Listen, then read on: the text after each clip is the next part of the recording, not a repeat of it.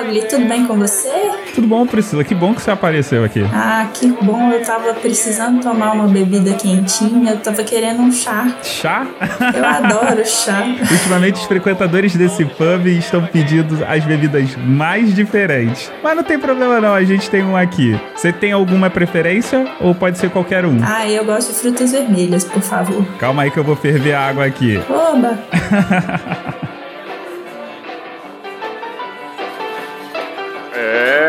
essa é uma velhinha, ela vem lá de 1964, ela se chama You Never Can Tell Me, cantada por nada mais nada menos que Chuck Berry. Mas muito provavelmente você ouviu essa música num filme chamado Pulp Fiction, Tempos de Violência, que foi lançado em 1964 e dirigido por nada mais nada menos do que Quentin Tarantino. Mas antes de passarmos para a próxima atração, eu preciso agradecer a todo mundo que deixou o feedback no site e pedir desculpas porque, por causa da mudança do site, a gente acabou perdendo algumas informações, alguns feedbacks e além do que pedir desculpas pelo atraso. A questão é que eu tive alguns problemas e, como eu não queria que o cast ficasse meia boca, eu preferia atrasar. Agora eu vou parar de enrolação e vou deixar vocês curtirem a próxima uma hora de episódio, que é um oferecimento da Infinity Turismo.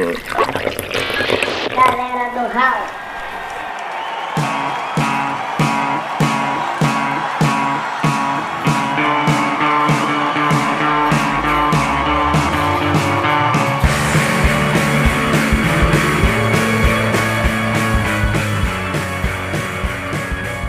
Tá aqui o seu chá. Ai, do jeito que eu gosto. Bem-vindos a mais um Lobo Dragões e Unicórnios. Dessa vez eu tenho ela que é jornalista, radialista frustrada, servidora pública, cantora, youtuber, crítica de cinema nos sites Pop4 e Mundo BHZ, além de viver vendo filmes. A Priscila Armani do podcast O Que Assistir. Ê, muito bom estar aqui. Meu chá tá quentinho, já tô me sentindo em casa. Sinta-se à vontade.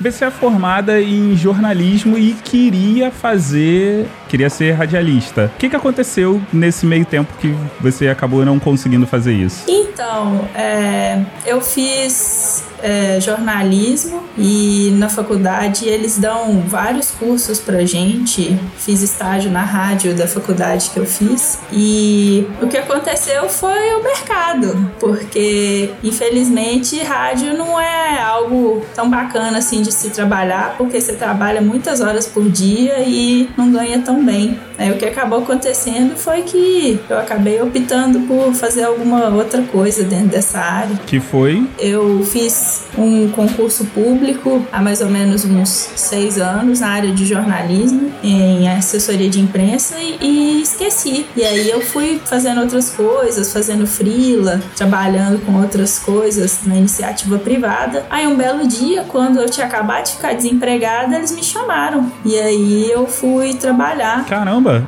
É engraçada essa história porque eu tinha acabado de ser mandada embora de um emprego que eu odiava, então eu tava super feliz.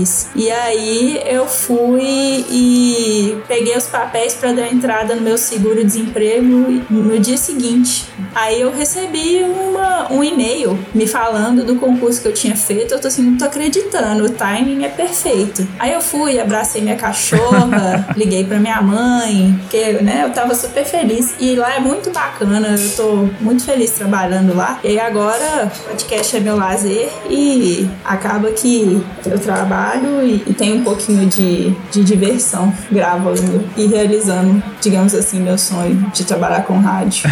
Se fosse roteiro de filme, não era tão bem escrito, né? Pois é, eu acho que combina, né? Minha vida é um filme. combina com tudo que eu faço. Uma coisa engraçada aconteceu comigo também, assim, o primeiro concurso público que eu passei foi a mesma coisa que você. Eu fiz a prova e esqueci, e quando foi num belo dia 24 de dezembro da vida, eu recebo um telegrama dizendo assim: "Você passou num concurso público que você fez há não sei quanto tempo atrás. Venha pra você tomar posse". E aí, tipo, deu aquela loucura, né? Porque tipo, eu recebi dia 24, umas 2 horas da tarde e eu assim, caraca, eu tenho que ir logo. Preciso receber isso, mas é, como é que eu vou? Amanhã é feriado e, e aí concurso público eles são dias corridos, não são dias úteis e eu fiquei na loucura do dia que foi postado. Aí eu entrei em contato com todo mundo que era advogado que eu conhecia para saber o que, que eu tinha que fazer. Eu sei que foi uma loucura aonde eu consegui ir naquela última semana, porque eu também já achava que última semana de dezembro no, no funcionalismo público não funcionava nada, né? Mas felizmente funcionava e aí eu consegui resolver tudo a tempo. Mas é porque essas coisas são uma doideira, né? Essas histórias. A gente fica até. Tem gente que fala que Deus escreve certo por linhas tortas. No meu caso, ele anda escrevendo muito bem.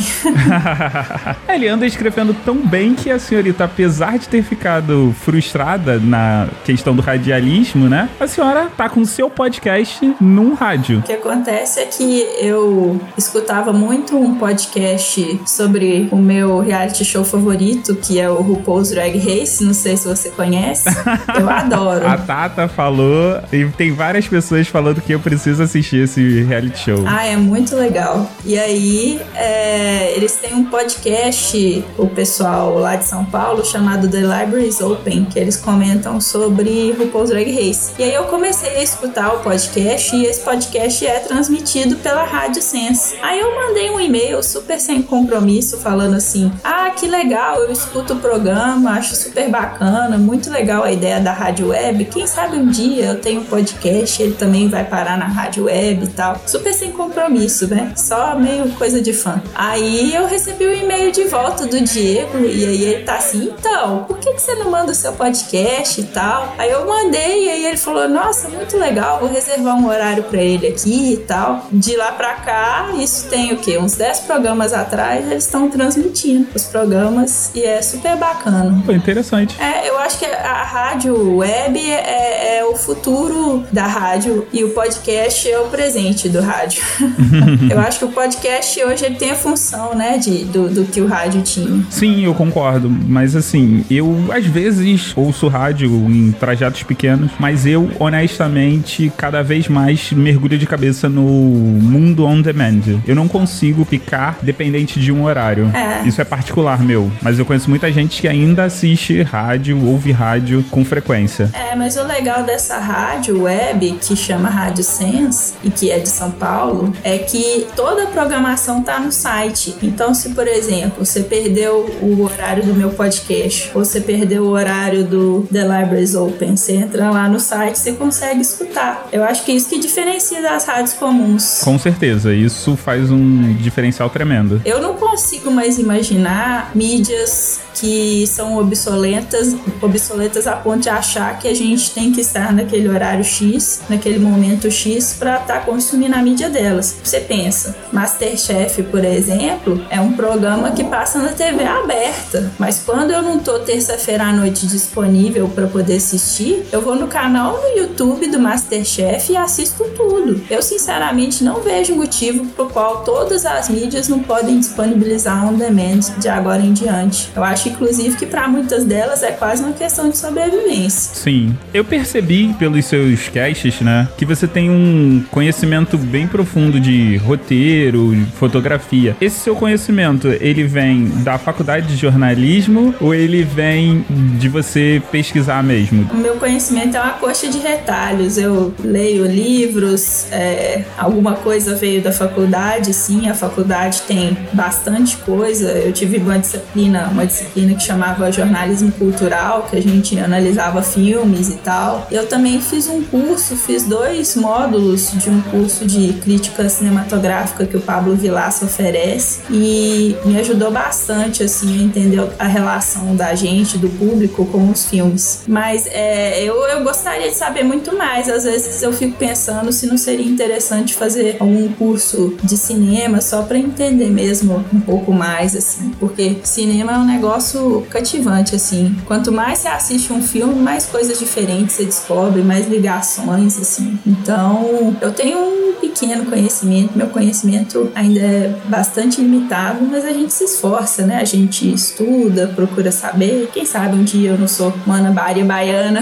O seu conhecimento é muito maior do que o meu, porque eu adorei aquela aula que você deu de roteiro quando você foi falar sobre o filme da Mulher Maravilha e as críticas que o pessoal dizia que tinha furo de roteiro. Pois é, é porque eu fiquei um pouco assim. Claro que o público que escuta podcast ainda é um público muito, é, digamos, não é tão, tão amplo quanto eu gostaria. E tem muita gente que você fala esse tipo de expressão e a pessoa já sabe exatamente do que você está falando, mas também tem muita gente com quem eu converso que a pessoa não faz ideia. Então eu quis explicar um pouco porque eu lia várias coisas na internet que as pessoas não estavam se entendendo muito bem. Tem um, um ditado que diz que não falta amor, falta interpretação de texto. Então às vezes a pessoa escreve, a pessoa escreve tipo assim, ah, porque eu não gostei dos furos do roteiro do filme X. E aí muita gente entende, mas outras pessoas não sabem o que, que é roteiro, não sabem o que, que é furo, não entende assim. A pessoa senta para assistir o filme, assiste o filme e ela gosta ou não gosta. E aí eu quis explicar um pouquinho. Eu diria que a maioria não entende. Eu não sei você, mas eu percebo que a galera que pertence a um determinado nicho, às vezes até eu faço isso. A gente tem a questão de assim, ah, não, como eu aprendi esse bordão, como eu aprendi isso, então eu vou usar dessa forma. Às vezes não é nem por maldade, mas é por hábito, por a gente estar tá num meio onde todo mundo conhece, é, a gente acaba não sendo claro para a grande maioria. É meio que uma questão de bolha. É, total bolha. E aí o que eu mais tenho feito ultimamente é tentar sair da minha bolha. Não é tão legal assim, porque às vezes você tem contato com umas coisas que você fica assim, ah, meu Deus, deixa eu voltar pra minha bolha.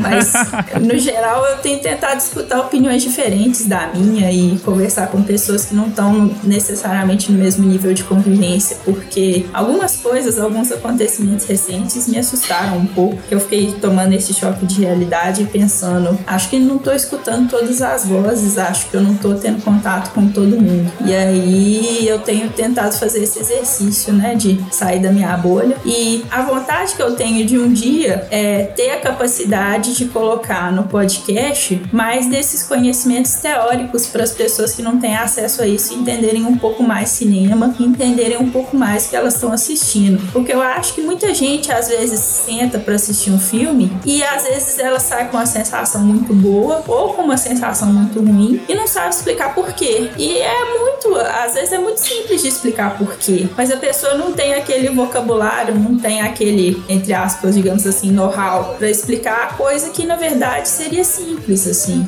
E, e no caso, por exemplo, da Mulher Maravilha, foi um filme que eu assisti com uma amiga minha, também crítica de cinema, que tem um canal no YouTube, a Larissa Padrão, o canal dela fora do padrão tem umas críticas sensacionais. Ela sentou para assistir o filme comigo e naquela cena, eu não vou falar do filme porque, né, muita gente pode não ter assistido, mas tem a cena que tá no trailer, que é quando a Mulher Maravilha vai pro front, é uma cena assim de um peso tão grande que ela e várias pessoas eu observei estavam dentro do cinema chorando. Aí às vezes a pessoa se sente assim e não sabe explicar por quê, mas o, o, a ligação que um filme tem comigo pode não ser igual a ligação que um filme tem com você. Então eu tenho vontade de um dia conseguir passar isso, mas eu sofro do problema que é o seguinte: pelo áudio, a gente tem mecanismos limitados de explicar uma arte visual, igual cinema. Sim. Então eu tenho tentado estruturar isso na minha cabeça, porque assim, não só. Eu não acho que esse tipo de conteúdo tenha que estar só no YouTube, eu acho que isso tem que estar também disponível para quem quiser escutar, todo mundo. Eu percebo que você faz formatos diferentes. É, você tá na segunda temporada, né, do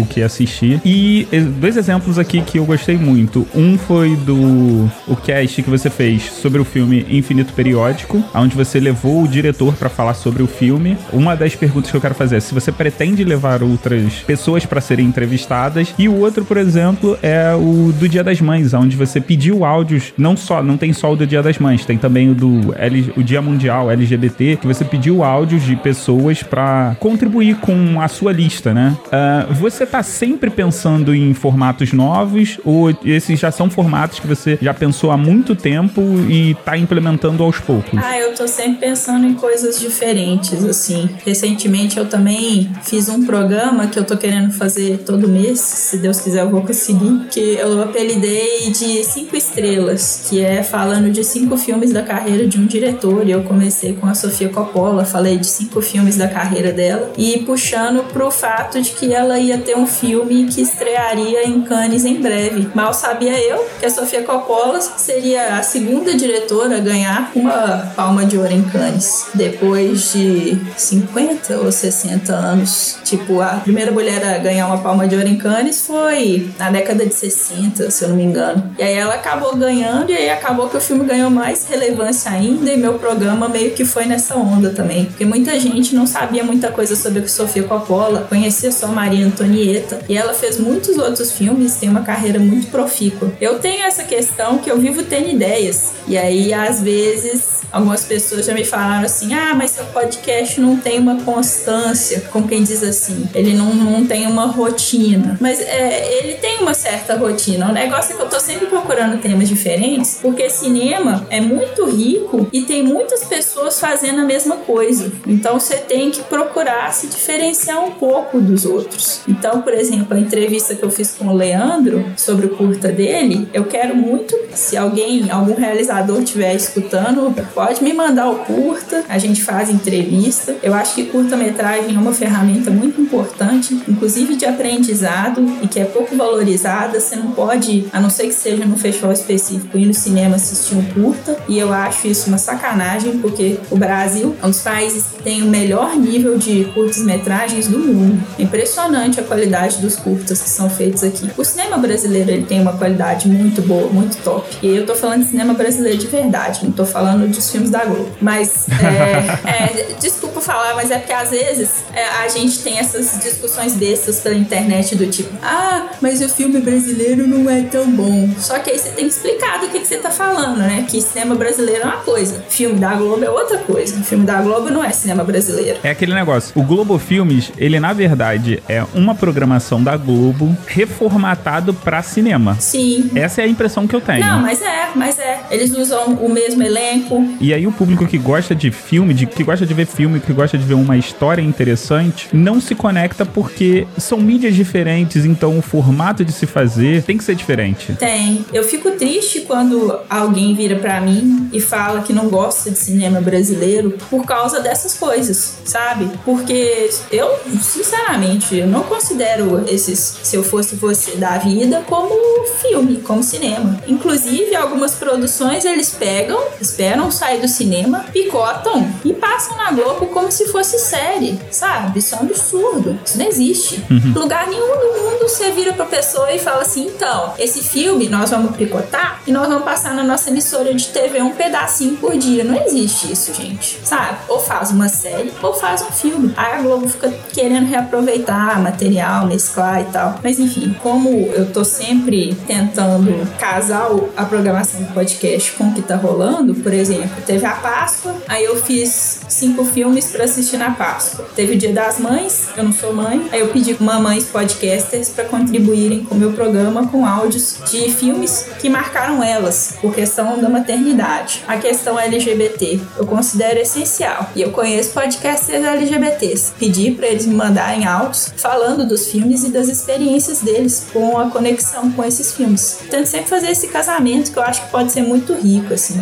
E eu acho que você ainda falou errado, porque eu tava ouvindo o papo editado com o senhor A. Quando você fez o comentário sobre esse episódio, eu faria a indicação de A Gaiola das Loucas, que é um filme que eu assistia quando eu era pequeno, tipo, de madrugada que eu acordava e tinha insônia e tava passando na televisão. Uhum. Então é um filme que me marca muito. E quanto ao que você tava falando do, das pessoas reclamarem que você não tem um padrão, eu esse ano tava na Campus Party e eu tava vendo uma discussão que tinha o Jacaré Banguela e ele falou assim, cara, na maioria das vezes o público não sabe o que quer. Ele já tá acostumado, ele gosta de assistir aquilo e ele quer mais daquilo, só que você já tá de saco cheio. E aí você pensa num formato novo e você faz esse formato novo e a galera no início ela vai recusar de todo jeito, mas com o tempo ela acaba aprendendo a apreciar aquilo. Então, não tenha medo de mudar quando você achar que é necessário. É, e assim, é, é engraçado porque às vezes a gente coloca muito esforço num programa achando que vai abafar e às vezes a gente coloca esforço no programa e pensa assim, ah, eu acho que esse programa ninguém nem vai escutar, vai flopar, mas aí quando você assusta tá todo mundo escutando. Tipo, eu não tenho muitos muitos downloads, não tenho muitos plays, mas eu fiz um programa sobre James Bond por causa da morte do Roger Moore. E cada filme era com James Bond diferente. Eu falei de cada filme. Eu pensei, James Bond é uma grande franquia de cinema, então as pessoas vão escutar escutar loucamente esse programa. Aí eu fui olhar, as pessoas escutaram bem o programa, escutaram ok. Aí eu fiz um outro programa falando sobre conspiração política, porque foi bem na semana que teve a delação do Joesley. Aí eu falei, bom, tem muito filme sobre conspiração política. Aí eu recomendei cinco filmes muito bons que tratavam de diversos tipos de conspirações políticas. E aí o, o programa explodiu. Pensei assim, nossa, ninguém nem vai se interessar por esse assunto. E uma galera escutou, sabe? Um número de plays muito maior que eu costumo ter. Eu falei, ai gente, eu tenho que pensar em temas mais polêmicos agora, pra poder chamar as pessoas assim. Então, já que você tá pensando em ser essa pessoa polêmica, quem é a Priscila Armani? Gente, que coisa filosófica. É. Ah, é alguém que tá querendo sempre aprender. Eu acho que é uma coisa que me move muito é aprendizagem. Quando eu decidi fazer o podcast, porque eu tinha essa frustração de não, não ter realizado o meu sonho de trabalhar numa rádio, que era uma coisa que na faculdade eu tinha certeza que eu ia conseguir, eu entrei na internet e comecei a pesquisar loucamente sobre podcast. Entrei lá no mundo podcast. Ah, como começar? E eu não tinha pretensão nenhuma. Eu comecei a escutar alguns podcasts gringos, porque na época eu não conhecia nada sobre podcast, sobre podosfera. E aí, quando eu coloquei meu primeiro programa no ar e eu vi o, o retorno que alguns amigos que tinham ouvido estavam me dando e tal, é que eu comecei a pensar, é, então é sério esse negócio, vou ter que me dedicar, assim.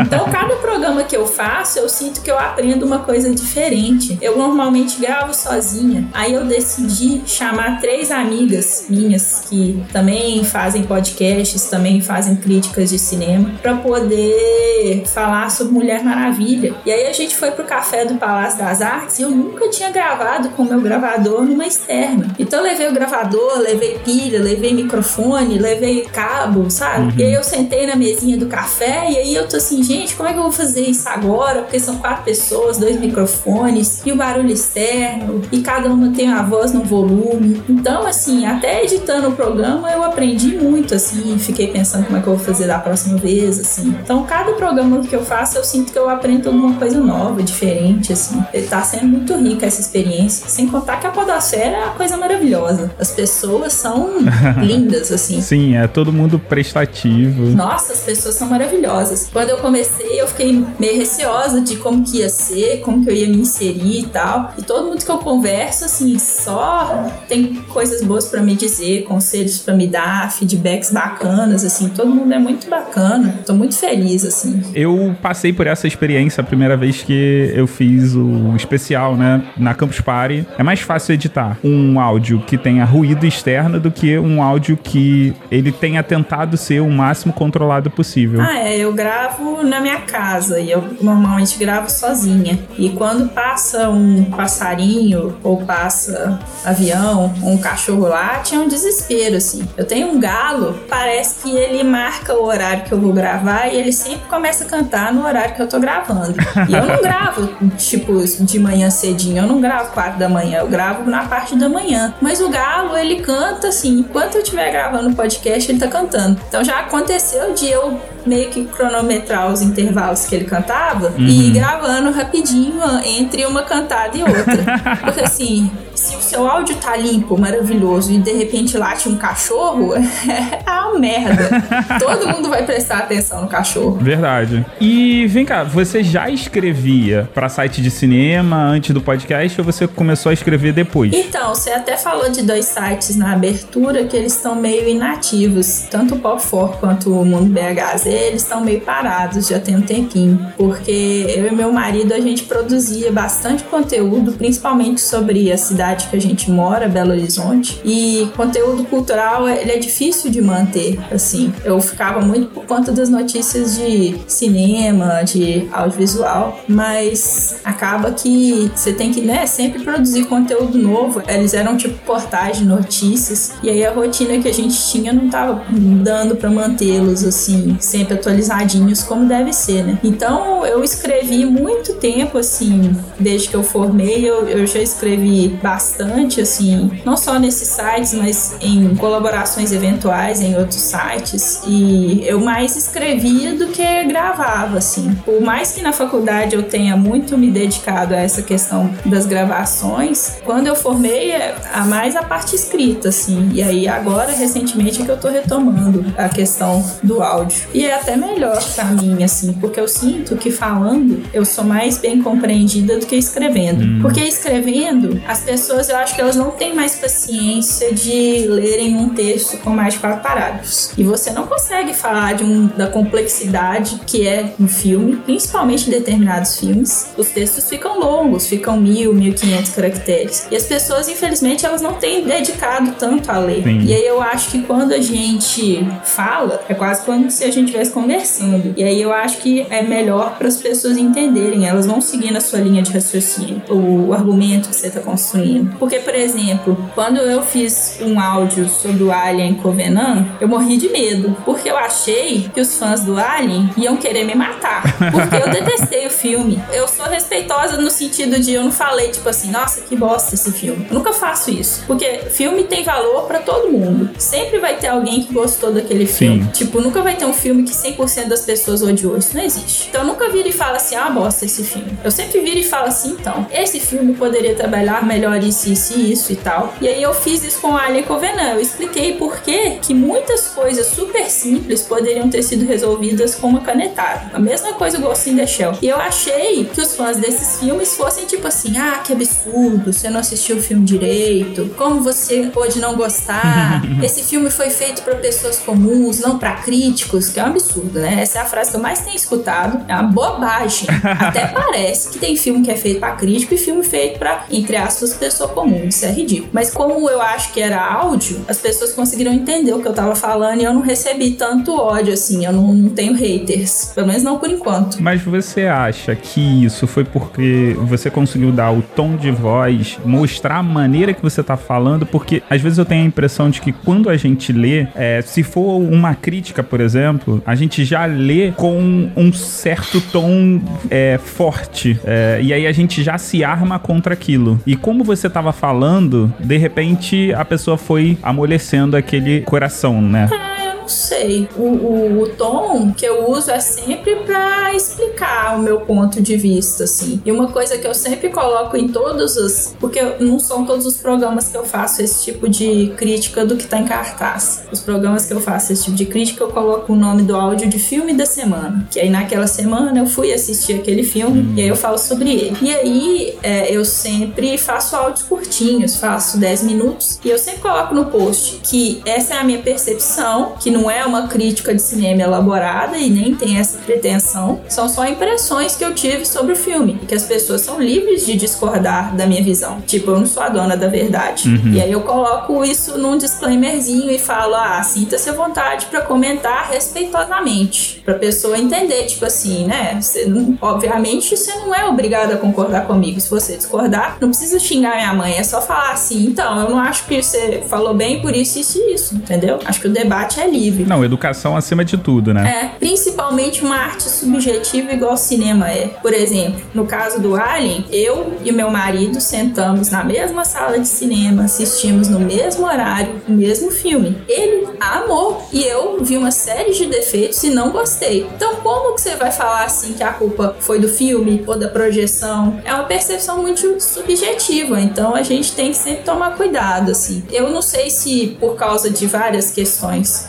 históricas de crítica de cinema, as pessoas leem realmente, igual você falou, com mais, digamos, receio ou mais pé atrás. Mas se as pessoas conseguirem entender o que eu quero dizer, eu já fico feliz. Assim. É uma impressão que eu tenho. Pode não ser real, pode ser só coisa da minha cabeça. É, eu, eu, eu nunca tinha pensado nisso. Mas assim, você pensa em alguma outra forma de monetização? Não tô falando de Netflix ou Amazon, mas patrocinador externo. Uhum. Por exemplo, igual aqui no Galera do Hall, a gente tem a Infinity. Uhum. A Infinity dá total liberdade pra gente falar sobre os temas que a gente quer. Uhum. Ela não não tem interferência nenhuma. Você pensa em algum tipo de patrocínio desse tipo, ou até mesmo um Patreon da vida? Então, eu não tô pensando em patrocínio ainda. Eu acho que até seria interessante esse tipo de patrocínio que você mencionou. Mas eu, meu podcast não tem nenhum ano ainda, né?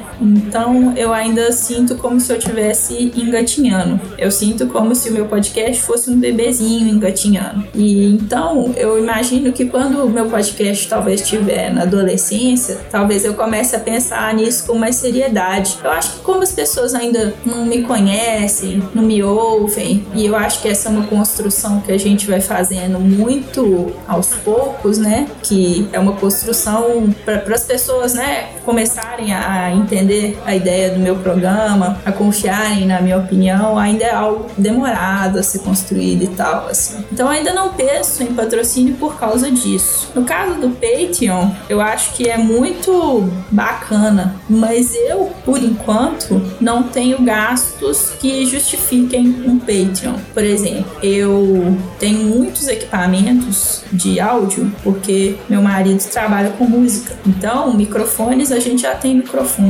Recentemente, eu comprei uma webcam para poder começar a fazer vídeos para o YouTube. Mas isso ainda não é algo que está acontecendo. Então, eu sinto que eu ainda não estou disponibilizando conteúdo que justifique para as pessoas é, investirem em mim. Entendi. Se eu fosse, por exemplo, uma youtuber que todo dia colocasse vídeo no ar, aí eu me sentiria mais confortável com criar um Patreon e falar assim: ah, então, eu tô produzindo conteúdo para vocês todo dia, esse conteúdo tem um custo, me ajudem a continuar produzindo esse conteúdo e tal. Só que por enquanto eu só, eu ainda tô engatinhando nessa questão dos vídeos. Então eu ainda não tive gastos num nível que me justificasse pensar assim, ah, eu acho que é, vai valer a pena elas investirem nisso e tal, assim. Eu não tenho uma equipe para me manter, a equipe sou eu. é, eu, eu falo que o podcast é o esforço de uma mulher só. Então, assim, acho que talvez no futuro. Eu ainda tenho um baby podcast, digamos assim. Ele ainda é recém-nascido. Quanto à sua humildade de ter um baby podcast, ele só é novo, mas uh, ele é bom, tem um conteúdo muito interessante. Toda semana eu ouço. Confesso que conversar com você normalmente é extremamente diferente, porque você sofre do mesmo problema que o Luiz sofre, porque eu ouço vocês na velocidade de 1.5. e aí, quando vocês falam normal, para mim é lento. para mim soa um pouco diferente. Eu conheci você no PQP 131 porque Hidden Figures luta contra o racismo. Ah, sim. Muito bom, por sinal. E eu queria saber como é que você chegou e como é que você descobriu a mídia podcast. Então, o meu primeiro contato com podcast foi, na verdade, uma junção de duas coisas. Eu já quero começar polemizando dizendo que eu nunca escutei Jovem Nerd. Não sei nem o que, que se trata. Hum, somos dois. Sério? Não. Você também? Não, não é que eu nunca ouvi. Eu não comecei ouvindo Jovem Nerd. Lá onde eu trabalho, na empresa pública que eu tô, a gente tem umas aulas de reciclagem todo ano. Até uma pessoa que já foi minha professora na faculdade, a Lorena Tárcia, foi falar sobre novas mídias. E ela estava citando diversas mídias. Estava falando de Snapchat, que para muitas pessoas da minha geração e da geração mais velha é uma coisa assim, uau, que coisa nova e tal, assim. E aí ela falou de podcasts e ela falou que quando ela esteve é, em Nova York, que ela ficou um pouco chocada, porque ela entrava nos carros dos taxistas e eles não estavam ouvindo rádio, eles estavam ouvindo podcasts. E aí ela procurou saber um pouco mais sobre o que, que era podcast, e aí ela estava falando que ela considerava uma mídia do presente e do futuro, e que ela percebia muita expansão. E aí eu fui conversar com ela, e aí eu entendi que podcast era áudio, podcast era quase como uma rádio on demand. Aí eu, na mesma época, li uma revista Piauí, e lá tava falando de um podcast chamado Sleep With Me, que é um podcast para te fazer dormir, e eu tenho insônia. Aí eu assinei o podcast e tô lá, né? E nada de eu dormir, só escutando o podcast. Aí eu falei, deixa eu procurar. é, o Sleep With Me não funcionou comigo. Tem muita gente que, inclusive, doa muito dinheiro pra esse cara. É só um cara. Ele lê umas coisas que ele considera chatas no microfone. E, e muita gente doa falando: não, eu só consigo dormir ouvindo esse podcast e tal. Um podcast para fazer as pessoas dormirem. Não funcionou comigo. Eu escutei o podcast todo do cara.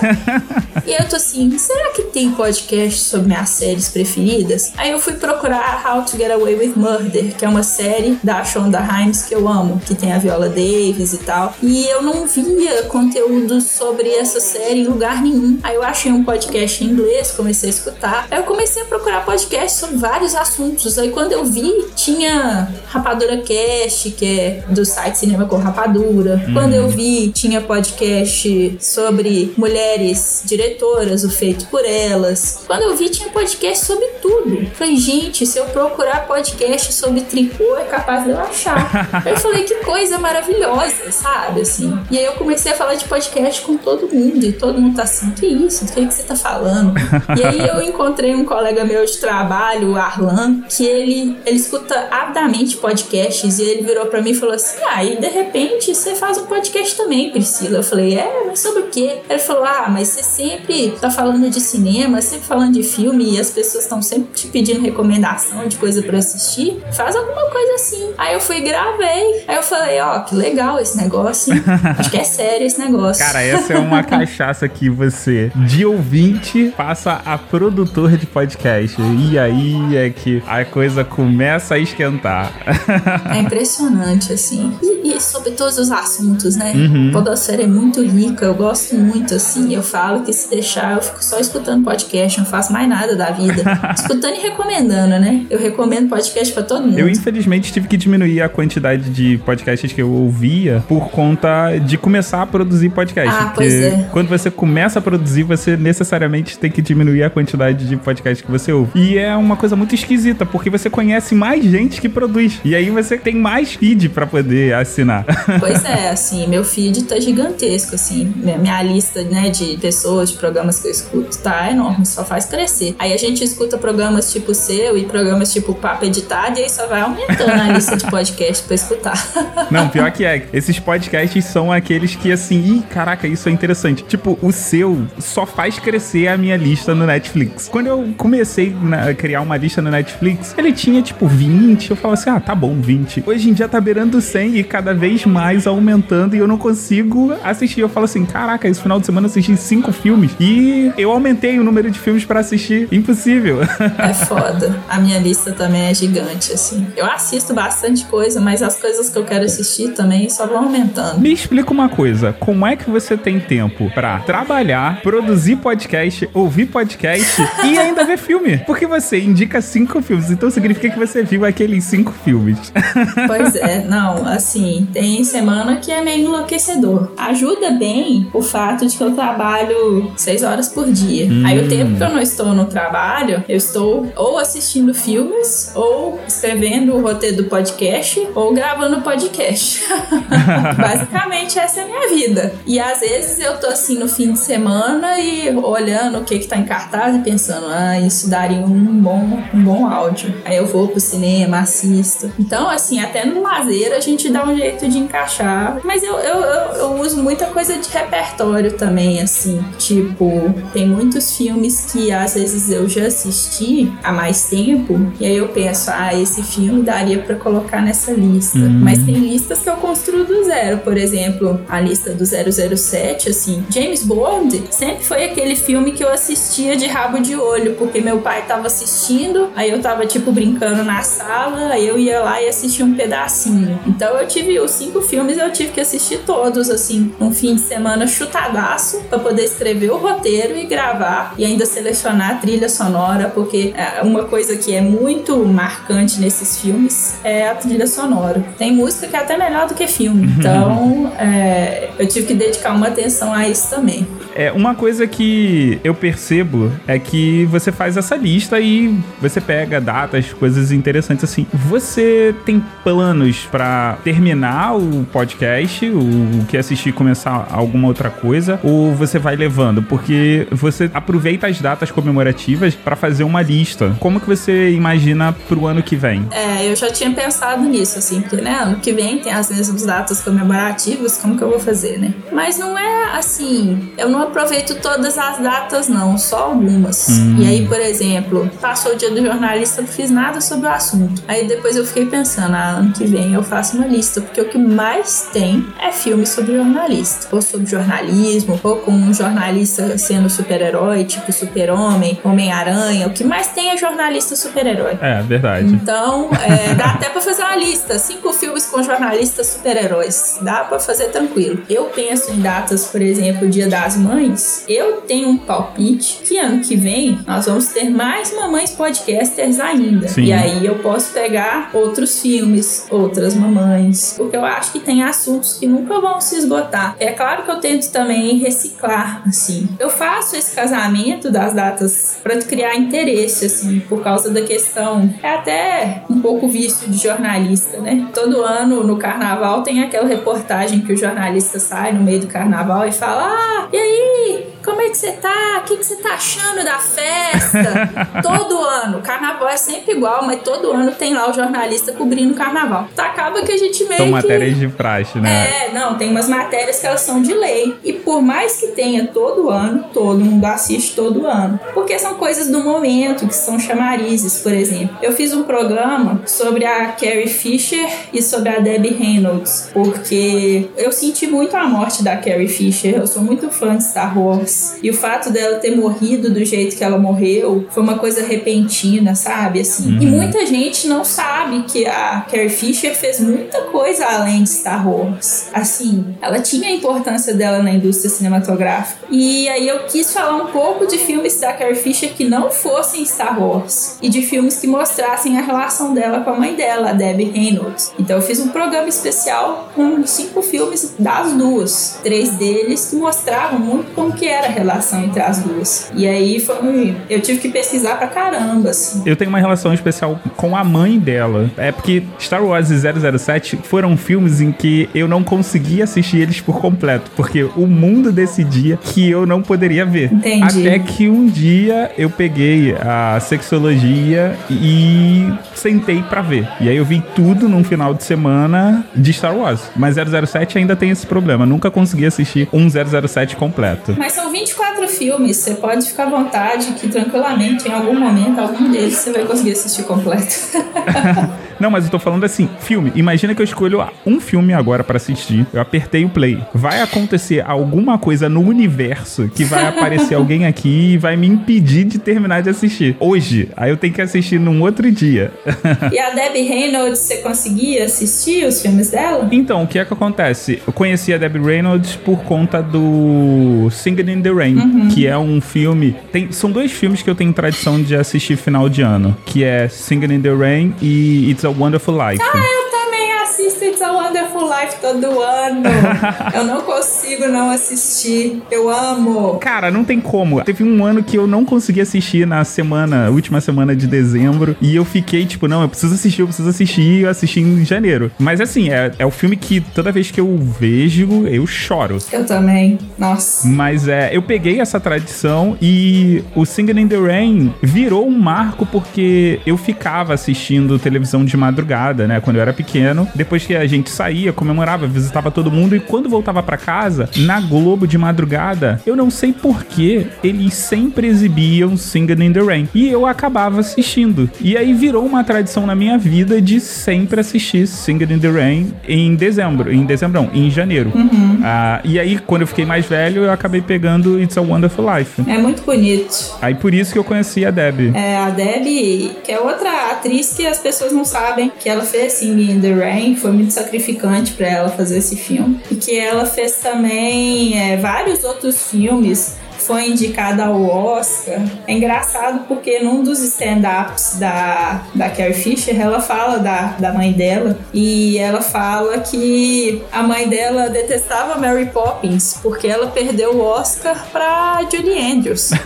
ela foi indicada junto com a Julie Andrews e o filme pelo qual ela foi indicada é aquele filme, eu esqueci o nome em português, chama Se Acabou Molly Brown, que é a história da Molly Brown do Titanic. Ela interpretou interpretou aquela personagem Molly Brown que sobreviveu ao naufrágio do Titanic. E o filme é muito divertido, né? É um filme da época dele, né? Da década de, de 60, porque tinha muita dança, Sim. muita cantoria e tal. Um filme bem legal. Esse foi um dos filmes que eu assisti para poder fazer esse especial. E assim, de uma certa forma, o programa foi quase como que um encerramento para mim, assim. Porque até hoje eu não consigo ver determinadas matérias ou pôsteres com a Carrie Fisher sem ficar com o olho cheio d'água, assim.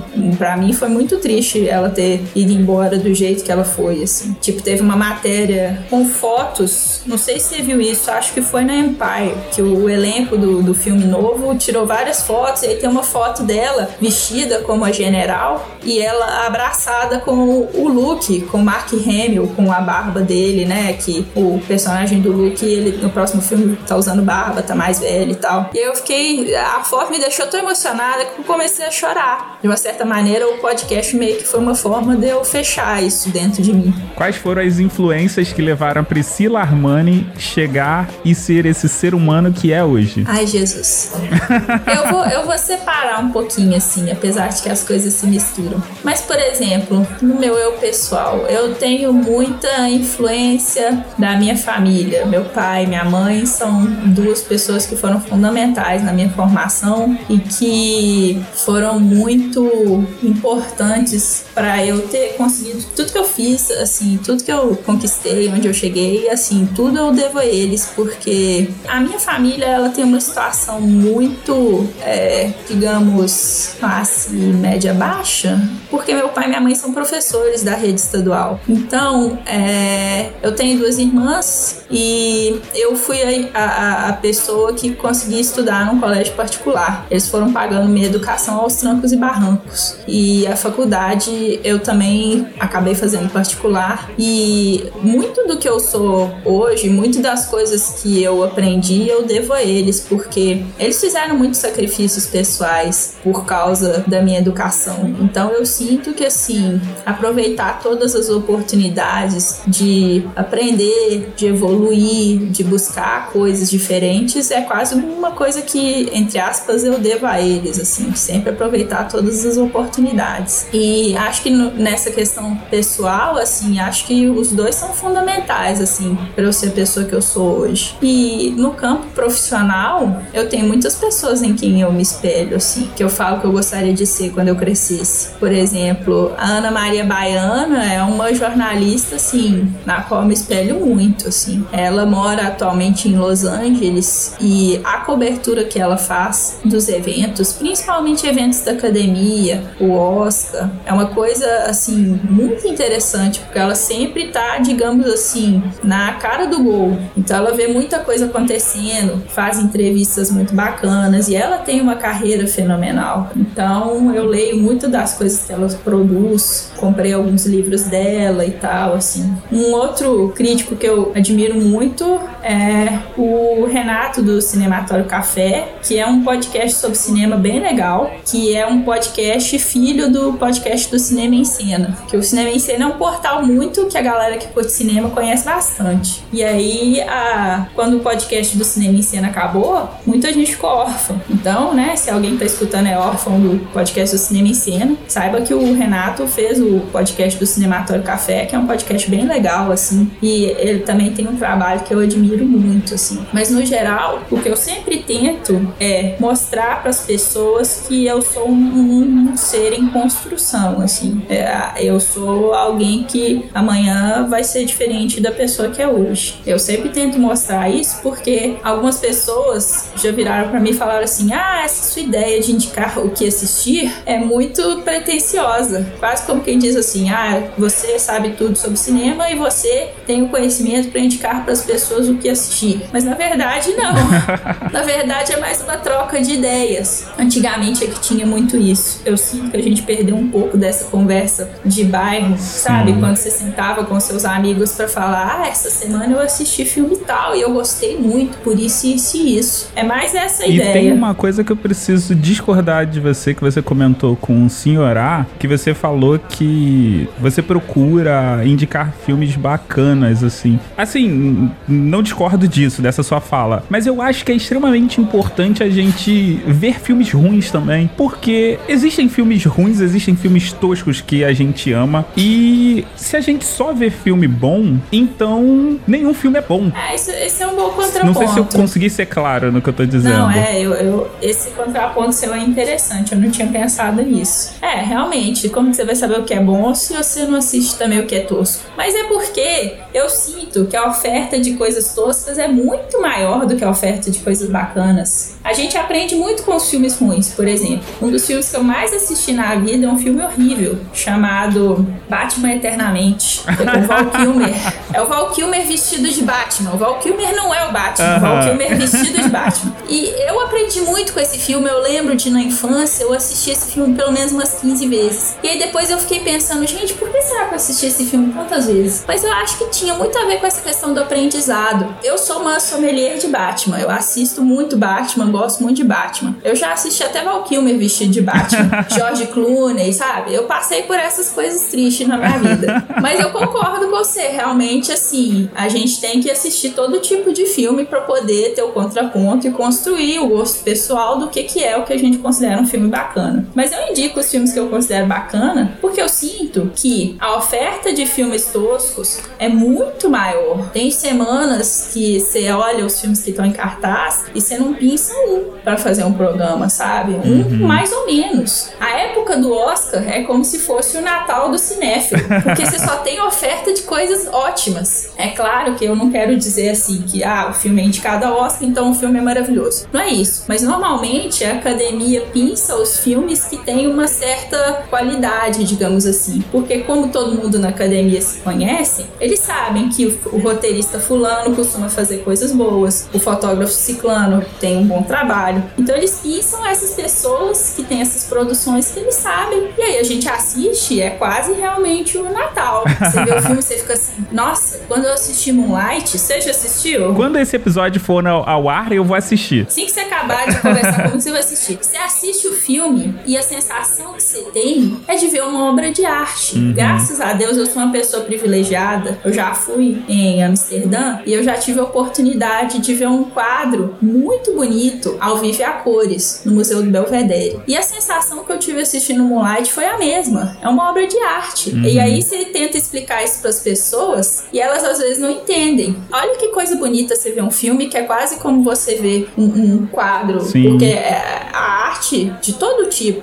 a arte te transmite sensações. Sim, sim, com certeza. E aí, eu não tenho coragem de indicar um Batman eternamente para quem tá me escutando, sabe? Mas é que tá, olha só, no inglês eu acho que é muito mais simples de você separar isso, que você pode falar good movie, trash movie e garbage movie. E aí você consegue fazer essa separação distinta de garbage para trash movie. Uhum. Você consegue compreender? Uhum. E aí eu acho que é mais simples. Agora, quando você fala no português, aí você vai falar assim, ah, tipo, filme ruim. E aí você generalizou tudo. É. Por exemplo, um dos filmes que eu gosto muito, que é do Kevin Smith, que é Barrados no Shopping. É um filme tosco demais, mas é um filme engraçado. É um filme. Ele é até inteligente, mas é aquele negócio. É um filme de baixo custo e que ele também não se leva a sério. E dá pra gente assistir, apesar de não ser aquele que eu vou falar assim, pô, cara, é, assiste esse filme, porque esse é um puta filme. Não, é um filme engraçado, pura e simplesmente. É, tem que ver também as finalidades dos filmes, né? Sim. Quando a gente fala, tem uma expressão muito usada por quem cobre cinema, que é filme para o Oscar. Essa é uma expressão que tem se popularizado bastante. A indústria cinematográfica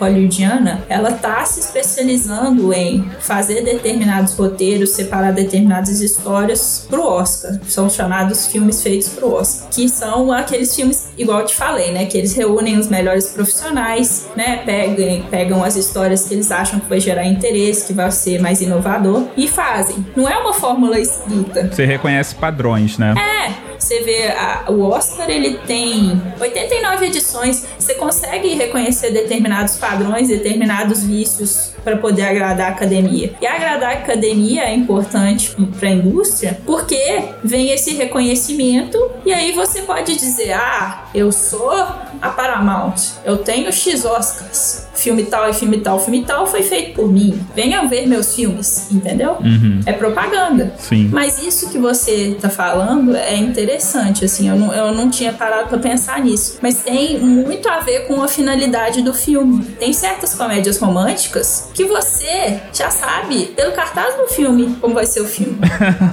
Se o filme tiver o Adam Sandler, você já sabe como é que é todo o roteiro. Pois é.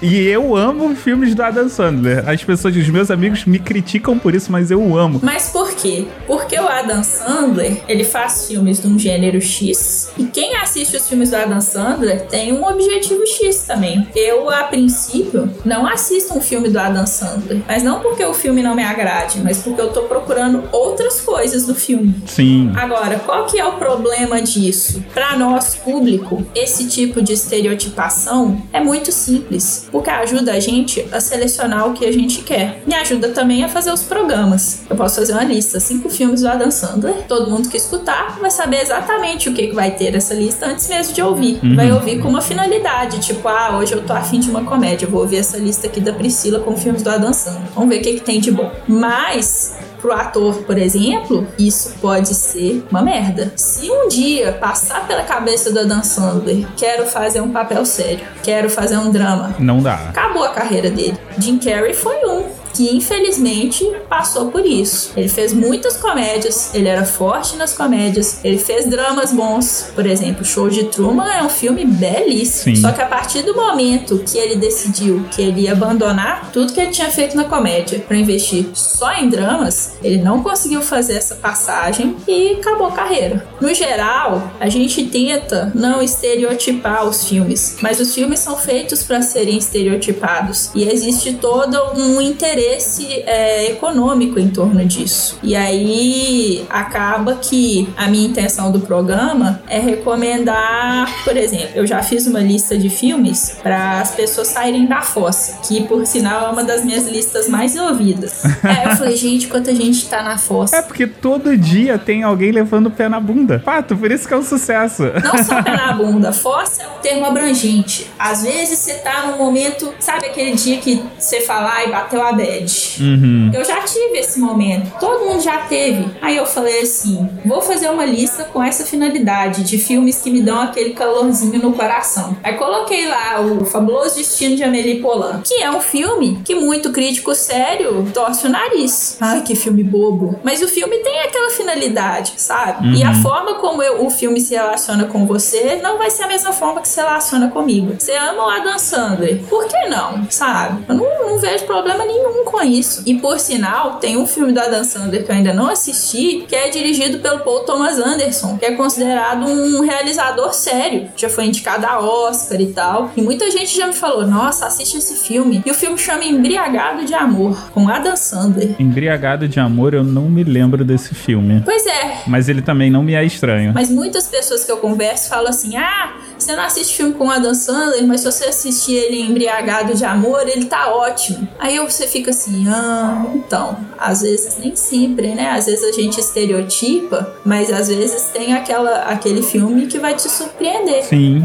Eu acho que todo mundo tem que assistir de tudo, mas eu indico determinados filmes no meu podcast porque eu sinto que às vezes as pessoas não querem assistir é, filmes de determinados perfis e aí elas querem algo que as orientem no sentido assim: ah, eu quero ver um, um drama, aí vai na lista sobre dramas. Ah, eu quero ver uma comédia romântica, mas uma comédia romântica que não seja tão farofa assim. Aí vai na minha lista de comédias românticas. Farofa é tipo assim, aquele filme super estereotipado que é, tá lá o menino no colégio, tá lá a menina no colégio, aí eles se conhecem. Aquele roteiro clássico, né? É, é. Tem muita gente que adora esse tipo de filme, mas quem adora já sabe qual é esse tipo de filme, já sabe onde procurar, sabe? Eu sinto que para esse tipo de produção, o público já tá muito mais bem orientado. Para outros tipos de produção, tipo dramas, a pessoa quer assistir um filme com uma história mais densa, mas que não a deixe deprimida. Aí eu faço uma lista sobre dramas e explico um pouquinho sobre por quê, qual que é a intenção. Aí a pessoa já se sente mais bem direcionada. E aí eu falo da minha experiência pessoal. Mas e no podcast, quais são as suas influências para você ter feito o, o que assistir ou para manter os formatos que você tem do que assistir? Ah, eu escuto muitos podcasts sobre cinema, assim, e eu sempre pensei que tinha que ser algo que eu desse conta de fazer sozinha, porque eu sempre pensei que um podcast grande, é, que eu não teria a disponibilidade necessária. Sim, é complicado. É, eu fiz o meu primeiro podcast quase como um, um piloto. Falei, vamos ver o que, que eu dou conta de fazer. Aí eu selecionei os filmes, escrevi o roteiro, sentei, gravei, editei e aí coloquei no ar. Aí eu falei, bom, isso é o que eu dou conta de fazer. Então eu vou tentar sempre fazer isso. Vamos ver se atende as pessoas. Vamos ver o que, que elas falam a respeito. É foda porque a gente não tem muito feedback de ouvinte, né? Tipo, eu nunca recebi e-mail. É complicado. Por um lado, eu entendo o ouvinte, porque às vezes o ouvinte ele tá no transporte, às vezes ele tá sem crédito no celular dele, ou às vezes ele não tá podendo escrever. E aí ele ou deixa para depois, ou ele, ah, não vou mandar. E acaba que nesse meio do caminho a pessoa acaba esquecendo, perdendo. Por exemplo, a gente tem o ouvinte, o Garcia. O Garcia, ele é um cara que comenta em tudo. É, ele tem uma rotina que ele, conforme tá ouvindo, ele para o que tá fazendo, faz um comentário e se durante do cast for falado, ele vai lá e apaga e depois ele manda. Mas assim, é um hábito que ele desenvolveu. Nem todo mundo desenvolve esse hábito.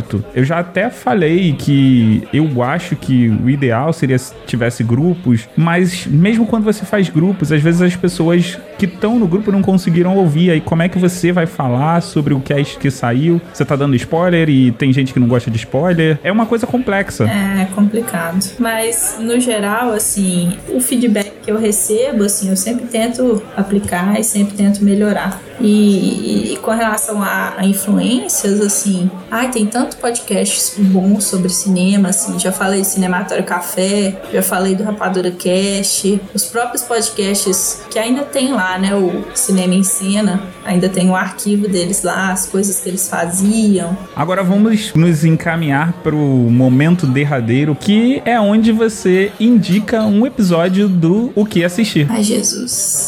Ai, é que é difícil. É igual escolher filho preferido. É. então, primeiro episódio dessa temporada é o episódio que eu falei sobre os filmes da Carrie Fisher e da Debbie Reynolds. E aí eu quero indicá-lo para quem não conhece muito sobre a carreira da Carrie Fisher, porque inclusive ela fez um filme que é uma comédia, você que gosta de comédias. Se você ainda não tiver assistido, você vai gostar bem, que é Os Irmãos Cara de Pau. Já, já assisti. É legal, não é? Muito legal. Ela faz uma ponta nesse filme, mas é uma ponta muito interessante é um filme que a gente assiste e você fica pensando assim, que se ela tivesse tido oportunidade de papéis menos estereotipados, ela poderia ter tido uma carreira muito mais profícua. Ela sofreu com um problema que muitos atores sofrem quando eles fazem papéis muito marcantes muito cedo na carreira deles. E aí ela ficou muito estereotipada por Star Wars, mas no Irmãos Cara de Pau ela se dá super bem. É um filme que é um clássico e eu não tinha assistido até então e foi a oportunidade de ver esse filme. Esse episódio é o primeiro da segunda temporada. E aí eu, em contraponto, eu vou indicar o mais recente, que foi esse sobre a Mulher Maravilha com spoilers, que é um programa um pouquinho mais longo, mas eu acho que se a pessoa escutar, nem que seja um pedacinho dos dois, ela vai conseguir sentir a diferença do quanto que eu evoluí de um pro outro. Indique um episódio de um outro podcast. Então, no, no Papo Editado eu indiquei o Chá com Rapadura. E aí eu vou indicar o bloco 1 Pocket, que eu conheci por meio do Senhorar, que eu fiquei meio pasma quando eu descobri que é um podcast diário, porque isso é dificílimo de fazer. E de notícias, né? Pois é. E ele fala de cinema, fala de games, sabe? Ele ainda fala de vários assuntos. E aí eu tô agora escutando todo dia. Eu falei, gente, esse cara, o Ruivo, ele é um lutador, sabe? Não, o Ruivo é uma máquina de produção, porque ele trabalha, tem que dar atenção pra filha e ainda grava e lança isso no feed diariamente. Pois é, muita loucura. Por causa de pessoas assim que a podosfera está crescendo. Aí eu quero indicar o bloco 1. É de notícias e é bem legal. Mas Priscila, infelizmente a gente chegou ao fim desse papo, que passou bastante do tempo que a gente tinha pensado. Normal, isso acontece. Eu falo muito, eu te falei. Não tem problema. Como é que as pessoas te acham? Ah, meu endereço é super fácil. É www.oqueassistir.com.br. Lá tem tudo. Tem meus contatos no Twitter, que é o arroba pode o que assistir. Tem contato no Facebook, que é a página facebook.com.br podcast o que assistir. Tem todos os meus programas, tudo que eu faço, tá tudo lá, tudo bonitinho. Beleza, então ouvintes, até daqui a dois meses. Um beijo. Beijo.